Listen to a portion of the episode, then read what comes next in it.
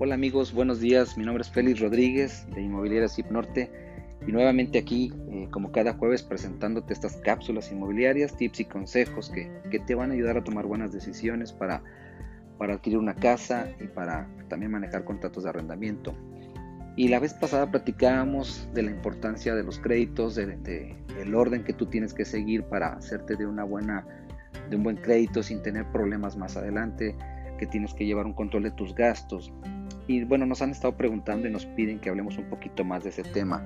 Eh, la semana pasada mencionábamos lo que era el buro de crédito. Y muchas personas piensan que por estar en buro de crédito es malo. Y realmente el buro de crédito es nada más un registro que se lleva donde tienes ahí todos tus gastos, más bien dicho, tienes todas tus eh, deudas, tus tarjetas de crédito, tus hipotecas, tus préstamos de auto, tus celulares, Telmex, todo lo que estás llevando ahí se lleva un un cumplimiento de que, cómo estás pagando cada una de ellas. Y no por eso quiere decir que sea malo. De hecho, cuando uno tiene un buró sano, quiere decir que está pagando todas sus deudas sin atrasos.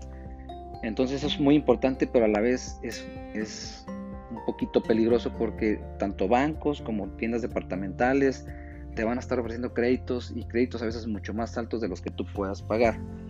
Y aquí lo que queremos platicarte es que tengas cuidado y que lleves un poquito más de ese orden, porque sí hemos visto que muchos matrimonios jóvenes se meten en deudas pesadas con hipotecas eh, y yo te quiero dar básicamente unos consejos para que tú puedas llevar a cabo eh, la compra de tu casa sin tanto problema y que te pueda servir estos consejos que yo te puedo dar.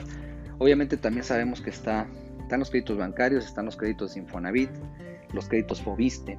Los créditos Fobiste son para empleados de gobierno, los créditos de Infonavit son para personas que, están registradas en el Seguro Social y que a lo largo del tiempo se les va generando ahí lo que decíamos la vez pasada, la subcuenta de vivienda, que eso es un ahorro y decíamos que ese 5% de tu ingreso que tu patrón paga bimestralmente a esa subcuenta de vivienda.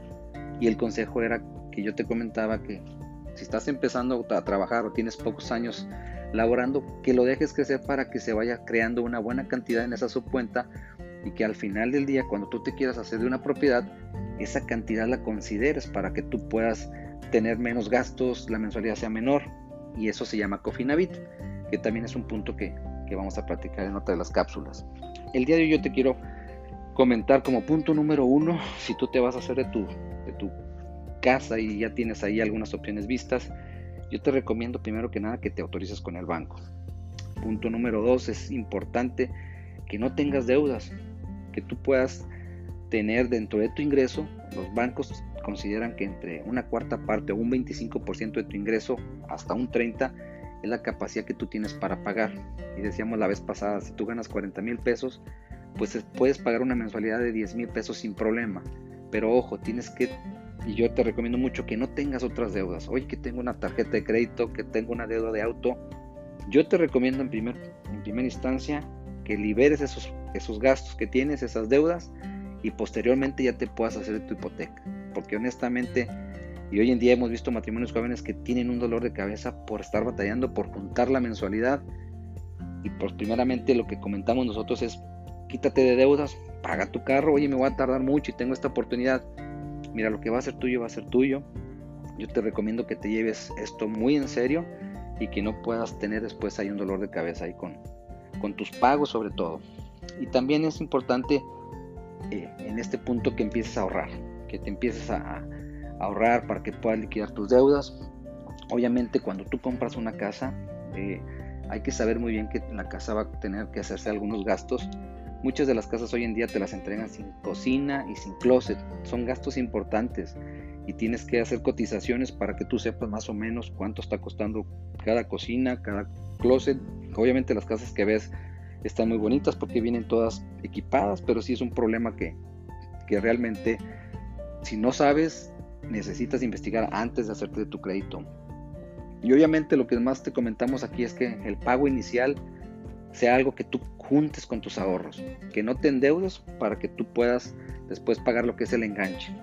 Y fíjate bien, los bancos te prestan entre un 80 a un 90% del crédito que vas a ocupar.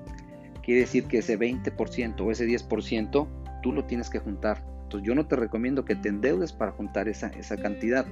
así como los gastos notariales, también yo te decía la vez pasada que están en lo que es Coahuila, se paga alrededor de un 7% más o menos.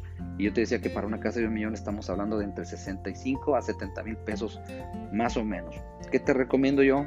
Que seas paciente, que juntes, que lo ahorres para que no tengas después dolores de cabeza.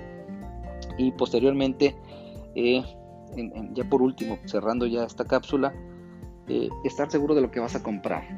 Eh, la ubicación es muy importante, dónde están las escuelas de tus hijos, si, si están chiquitos, el kinder, etcétera, que tú vayas planeando todo eso, que esté con accesos este, cerca, donde tú puedas salir rápidamente a, tu trabajo, a, alguna tienda comercial y que las distancias sean cortas. Es, bien importante que consideres eso porque después, honestamente, vas a conseguir casas muy lejos, a lo mejor muy baratas, pero el estarte moviendo después vas a querer cambiarte de casa, vender aquella y, y sí te recomiendo que tengas bien seguro dónde te vas a cambiar, que tenga todos los servicios, que tenga el teléfono, internet, que es lo que más queremos hoy en día, que tenga el cable, situaciones de entretenimiento que se van a necesitar, obviamente.